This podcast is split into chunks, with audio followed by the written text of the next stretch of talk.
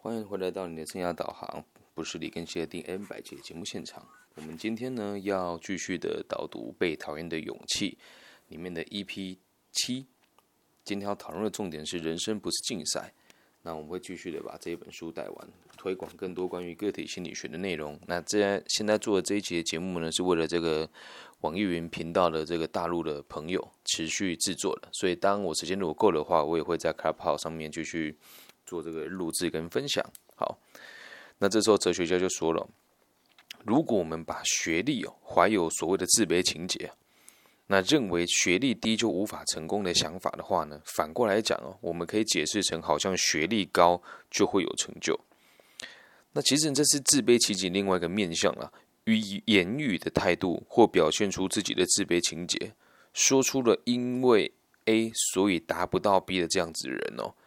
他们所要暗示的言下之意，就是如果不是因为 A，其实我很有能力、很有价值；如果不是因为 A，我是很有能力、很有价值的。而这里面所说到的 A 呢，就是各种莫名其妙的借口。那关于自卑感呢？阿德勒指出哦，没有人可以忍受长期怀有自卑感的状态。虽然大家都有自卑感，但是那种状态的负担重到让人无法忍受。年轻人这时候回答，他说：“这部分听起来有些混乱呢。”老师，哲学家就说了：“那我们慢慢的理清楚吧。怀有自卑感的状态，也就是现在的我，感觉似乎还有所欠缺的状态。”这时候年轻人就很急着问了：“他说，那我们要如何补缺这个欠缺的部分，就可以解决自卑感了吧？”哲学家的回答是：“没错，欠缺的部分要怎么补足？最健康的态度。”就是透过你个人的努力、成长，然后慢慢来补足。举个例子哦，努力的学习、努力的锻炼、努力的认真工作。但是如果你缺乏这份勇气的话呢，往往会陷入所谓的自卑情节。以我们刚刚所举的例子来说，因为学历比较差，所以认为自己无法成功。那我们只要换个角度想，啊，换个角度想。就是如果学历低的话，也是有人成功啊。那假设我们用这个一一个方式来暗示自己的话，只要学历高，我好像就可以轻轻易的获得成就，来暗示自己有能力的。那现在的自己呢，就不过就只是受于学历的框架而已，不能把什么问题都推给学历嘛。那其实就算没有高学历的我，也是很优秀的。那年轻人就提出了问题了，他说：“嗯。”那后面所说的已经不是自卑感的问题了，那根本就是虚张声势，不是吗？而哲学家的回答是：没错啊，自卑情节确实会发展成另外一种特殊的心理状态，也就是优越情节。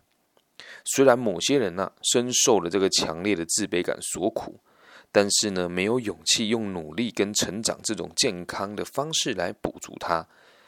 也就是因为他无法忍受因为 A 所以达不到 B 的这种自卑情节，不能接受无能为力的自己，所以就会用更加简单的方式来弥补自己，表现的自己好像非常的优秀，沉浸在虚伪的优越感之中。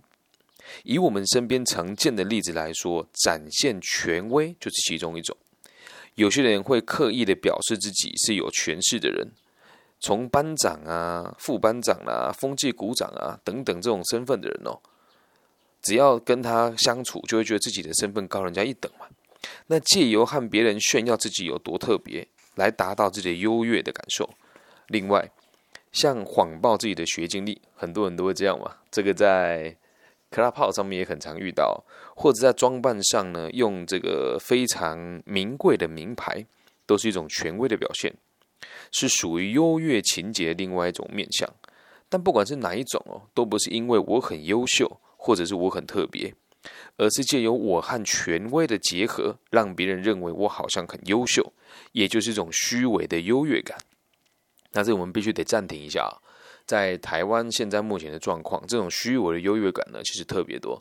前阵子我看到一个一个这个推播的新闻呢，我的感触就很深哦。他是一个某一个顶尖大学的教授说：“我不喜欢补习班，他就很常在外面说我不喜欢补习班嘛。结果呢，他所在的这间学校在台湾是最顶尖的，他的孩子百分之八九十能够去这间学校就读，都是透过补习班的补习。而他现在开了这个这个大学的这个简报的课程，然后让人家说上这个某某顶尖大学的采这个简报的课程，好像就是更能够让他展现出良好的表述能力。但实际上，大家去上这个简报的课程，多数都不是为了真的学习简报，而是为了那一间台湾顶尖大学的老师的品牌而去的。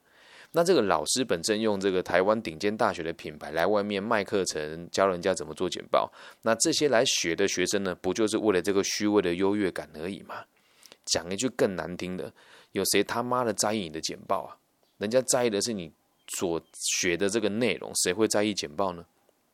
而在现在台湾，大家都很流行往名牌靠拢，然后往这个有权势的地方走。但这个呢，就是所谓的虚伪的优越感哦。所以也呼吁大家呢，不要轻易的被眼前的假象所蒙蔽了。那你可以看看我个人的频道，或是搜寻一下我的名字，就会发现我真的是一个极度没有优越感的人。穿着、饮食，然后这个日常生活都非常的深入简出，因为我更在意的事情是自己有没有真正的自信心。所以年轻人就会问哦，所以老师他们在这样子做的做法当中，骨子里其实是有一种强烈的自卑感吗？哲学家说，嗯，虽然我对时尚不是很了解哦，但是那种十根手指头全部戴上红宝石、蓝宝石、祖母绿的人哦，与其说美感有问题呢，不如说是自卑感作祟，所以会用这个优越的情节来表现出来。但是借由这种权威的力量来膨胀自我的人哦，终究还是活在别人的价值观里。过着别人期待的生活，所以我们必须特别来指正。年轻人就问了：“嗯，优越情节实在是很有意思的心理，你可以举几个不同的例子吗？”这时候阿德勒，呃，这时候这个哲学家又说了：“他说，举例来说，想炫耀自己的功劳啦，执着于过去的光环，光环呐，老是在说当年有啊，说不定你身边也有这样子的人哦。”年轻人就说：“炫耀自己的功劳吗？这种态度虽然是傲慢自大，但也是因为真的很优秀才会炫耀吗？不应该说是虚伪的优越感吧？”而哲学家的回复是这样的：“他说，刻意拿来说嘴炫耀的人，其实是他对自己没有信心。阿德勒博士很明确的指出，如果有人自吹自擂，不过就是因为他感到自卑大了。所以，真正有自信的人呢，通常是不会自大自夸的。”那有强烈的自卑感的人才会变得骄傲，刻意夸耀自己的优秀。如果没有这么做的话呢，他会害怕身边没有人认同这样子的自己，这就是所谓的优越情节。年轻人就会问了，他说：“那如果这么说的话，自卑情节和优越情节表面上看起来是完全相反的，可是实际上他们是互有关联的吗？”哲学家的回答是：他们有非常明显且强烈的关系。再说一个关于骄傲的例子好了，把自卑感尖锐化以后，变成一种特殊的优越情感。具体来说，就是炫耀不幸，以骄傲自夸的口气哦，说出自己出身或成长阶级中所遭遇到的不幸，试图让别人来安慰他，或者是寻求一些改变的时候，就是劝他来寻求一些改变的时候，然后这个。这个在说自己很不幸的朋友呢，他就会说：“你根本无法了解我的心情，来回绝别人的好意。”这样子的人就是想要借由自己的不幸，好让自己变得特别，或是借着不幸来高人家一等。哲学家以自身为例哦，他说：“我很矮，假设有某个体贴善良的人针对这一点劝我别在意，或者是人的价值不能用身高来判断，结果我却断然的拒绝。你怎么可能知道矮个子的烦恼呢？”相信不管是谁都会无言以对吧？于是身边的人都会像触碰脓包的一样，非常小心的应对你，来服侍你啊。那既由这样子的方式呢，我就能够占到上风，变得比别人特别。所以像生病啊、受伤啦，或是因为失恋而难过的时候，很多人都会用这种方式来成为所谓的特别的存在，暴露出自己的自卑感，把它当做武器。哲学家又补充哦，他说：“把自己的不幸当成武器，想要支配任何一个人，借着诉说自己有多不幸、多痛苦、多为难，那让所有的人或者是家人朋友为他担心，甚至会想要限制或支配对方的言行。就像我们一开始前面所提过的，把自己关在家里的人，老是沉浸在不幸之中，当做武器的优越感之中的人，阿德勒都指出，在我们的文化里面，软弱是一种相当强大的力量。阿德勒说过，在我们的文化中，如果要问谁是最强大的，婴儿应该就是最强大的吧？因为婴儿可以支配别人，却不受支配呀。为什么？他是全然的软弱，所以整个家庭的人都得照顾他。年轻人就说了：“这个观点我倒是没有想过。”诶，而哲学家在这一章节哦，他说了一句很有哲理的话，这个结尾我觉得做得很好。他说：“一个受伤的人表示，你根本无法了解我的心情。”这句话里面哦，包含了一个事实哦，要完全明白和体会一个人的痛苦，是谁都做不到的事。可是呢，只要不要，只要把这个不幸哦，当成自己特别的武器，那么。你就永远都需要这种不幸的状态，于是你就一辈子都不大可能突破。其实每次说到这边的时候，我都会特别举几个例子给大家听哦，但是就叫大家就可以思考一下。比如说，在我们很多选秀节目都会说什么：“哎，我这个自幼父母双亡啦，或者是我车祸好几次啊，从死亡边缘走回来啦，等等的，这都是一种炫耀自己的自卑。”感跟不幸来取得别人的认同。我们在台湾就有一个这样子的人哦，他年纪跟我相仿吧，工作经验呢也没有很丰富，但在我们台湾北部的很多顶尖大学都会找他做生涯规划。他们家明明就很有钱，他去跟大家讲说他是隔代教养，他是中低收入户。然后他只是到了一个某个上市贵公司的子公司担任过一些行政类型的工作吧，他就会夸大的说什么他是这个全球前几百大的企业的这个人力资源的管理师。那你说这样子的状况之下，大家会吹捧他吗？会啊，因为在这个世界脑子不清楚的人居多嘛。就像在 Clubhouse 里面也是一样，很多人劈头的自我介绍就讲我是台湾或者这个全球前几大企业，但是却从来都不敢以真面目和别人互动。那有些人就更有趣了，他在吹嘘的过程当中，他能够理解到这些人的知识比他还要薄弱，他就可以继续在这个池子里面作威作福。那也要跟大家提醒哦，并不是每一个人所说出来的故事都是真实的，而且每一个跟你自我介绍的人所说的他的头衔跟经历，对你也都是有目标的，这样能够理解吧？好，我们继续往下个章节看。这里我们提到，人生并不是与他人的竞赛。对，人生并不是与他人的竞赛。年轻人说：“我怎么想都无法明白。”老师，关于追求卓越，也就是追求更好的部分吧。阿德勒却承认那是一种普遍的欲望跟需求，可是从另外一方面来说啊，他对于过多的自卑感或者是优越感提出了警告。如果一开始就干脆的否定追求卓越这件事情，我还比较容易认同，也比较容易理解。那我们到底该怎么办才好呢？哲学家就说了：“那请你想一想啊，一提到追求卓越，我们很容易误以为是想要比别人还要更优秀吧。”又或是为了飞黄腾达才不时牺牲别人的行为，会有一种好像跟别人竞赛，一步一步往上爬，踩着别人的尸体的感受。当然，阿德勒所赞成的不是这种态度，他所说的是在同样平坦的地面上，有人在向前一步步迈进，也有人在后面跟着向前。请你想象一下那个画面哦，虽然大家前进的速度跟距离呢各有不同，但是都走在一样平坦的道路上。因此，追求卓越指的是让自己的脚往前跨出那么一步，而不是非得超越别人不可的竞赛啊！这句话太有哲理了。人生并不是与他人的竞赛，不看任何人竞争，只要跨步向前走就行，更不需要拿自己和别人做比较。这时候，很多人听到这边哦，一定一定都会跟年轻人有一样的反应哦。这不可能吧？不管怎么样，我们都会想去跟别人比较啊。所谓的自卑感，不就是因此而生的吗？而哲学家的回答哦，也很关键哦。他说，健全的自卑感，并不是和别人比较而产生的，是跟理想中的自己比较过的后果。每个人都是独一无二的存在，不论是年龄、知识、经验、性别、外表，甚至说没有一个人是被复制出来的。因此哦，我们必须得勇敢承认其他人之间是有差异的。但是我们虽然差异很大，但是彼此都是平等的。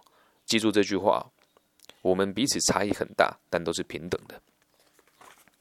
哲学家就说，每个人都是不同的，啊但是这个不同哦，不能将善恶或优劣的问题扯进来，因为不管有什么样子的不同，我们之间的关系都是平等的。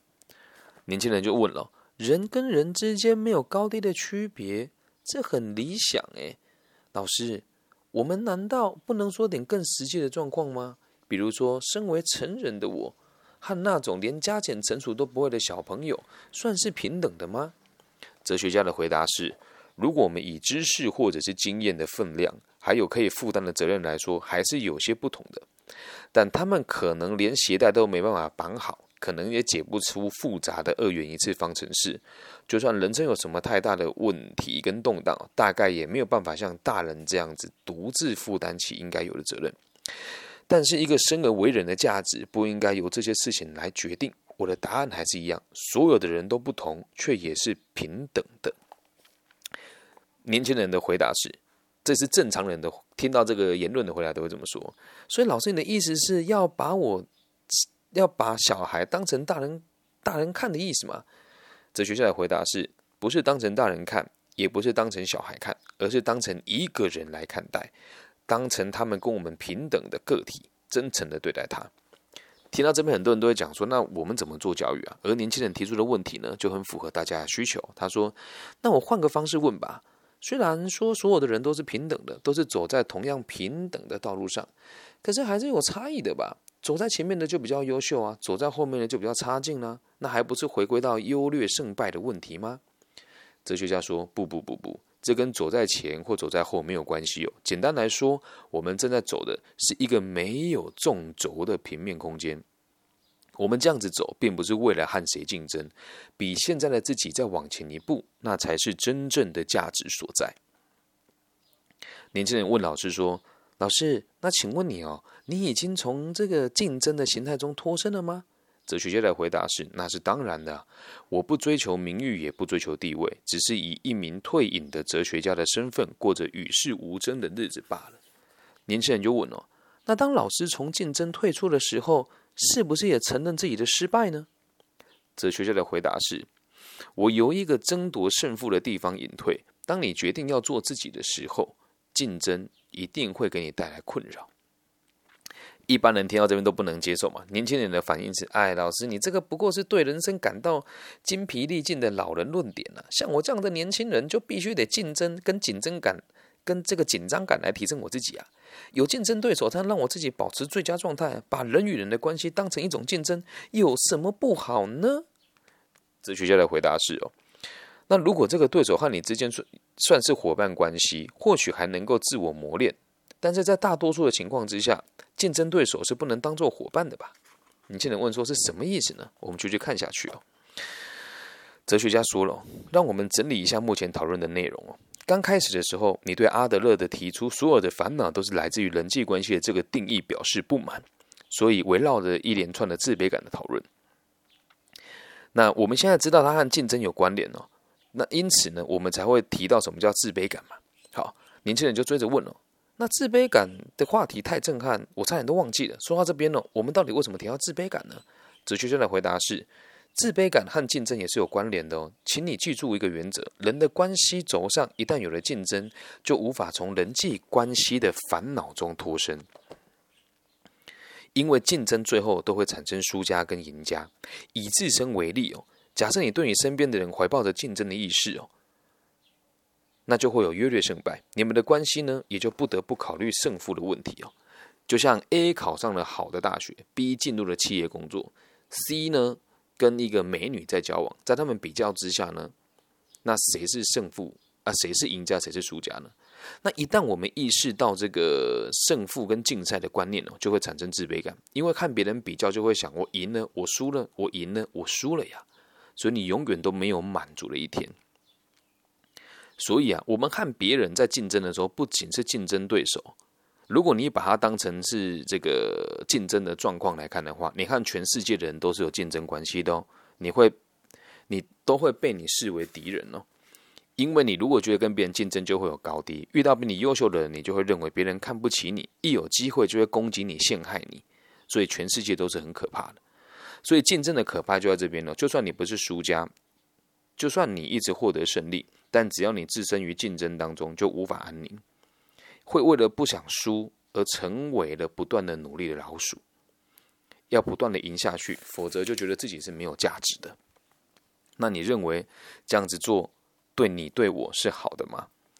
哲学家也说了，但是实际上呢，其他人是不是真的像你想象的这么的盯着你看呢？其实真的是我们想的太多了吧。老实讲哦，生我们都会觉得别人好像会看不起我们啊，别人好像都比我们优越，但这种东西呢是绝对不存在的。因此哦，也要让大家知道一件事哦。竞争这个东西其实不应该存在。那你会说，老师，那在我们的生活当中，为什么会有排名啊？那为什么业务工作会有压力啊？你要记住一件事哦，那都是别人支配过的生活的方式，因此你很难追求你要的是什么。所以，我们应该要学习到人人都是我的伙伴的这个观念。对于世界的看法呢，就会有所不同。那如果这么说的话，你觉得你你会能够认同书里面的这一句话吗？这个世界上是没有竞争的，每个人都是伙伴关系。我知道要接受是很困难的事情。我以自己的行业跟大家做分享我的工作是生涯规划，以现在在这边开节目的这个心态啊，我也也会有很多老师跟我有竞争的状况，因为毕竟一个大学每年要花多少钱做生涯规划都是已经准备好的了。那其他老师就会很常有这种胜负心态啊。就比如说有一次我到某一间大学去的时候，我就亲眼听到了这个，亲耳听到了，因为当时我也穿着便服嘛，认识我人都知道，我如果穿上便服，看起来也很像大学生。我就在旁边听哦，他就说：“哎，那个庚希老师最近咖啡厅好像倒掉了耶，你要不要多安排一些课程给他？这样给我太多课程了，我觉得对他不好意思。”哎。我在旁边听得一清二楚，而这个承办老师本来是不认识我的，他就笑一笑，就说：“哎呀，这是咖啡厅开不好，才来教书。”他当时真的这么说，我在旁边听了，我就觉得哇哦。然后这个人说：“哎呀，没有关系啦，我们要给后辈机会啊。”确实，这个老师比我资深很多。然后后来在过了半年之后，我不知道为什么这个之前这样评论我的学校的承办的老师来找我做课程的演讲，然后他跟我说：“哇，跟谢老师你的课程真的很棒诶。然后他竟然自己跟我说。你知不知道之前那个某某老师都说你上了太多的课程了？然后他自己这个承办老师也有跟我说，承办老师说我过去也很常听到别人推荐你，但我总是对你质疑的原因是因为你很年轻，而且还有第二点，你看起来不像专家学者。我说这都是可以体谅的。那如果今天我有竞争意识的话，我一定会跟他讲说：哦，你上次跟那个老师在跟那个另外一个我的同行老师聊天，我听到啊。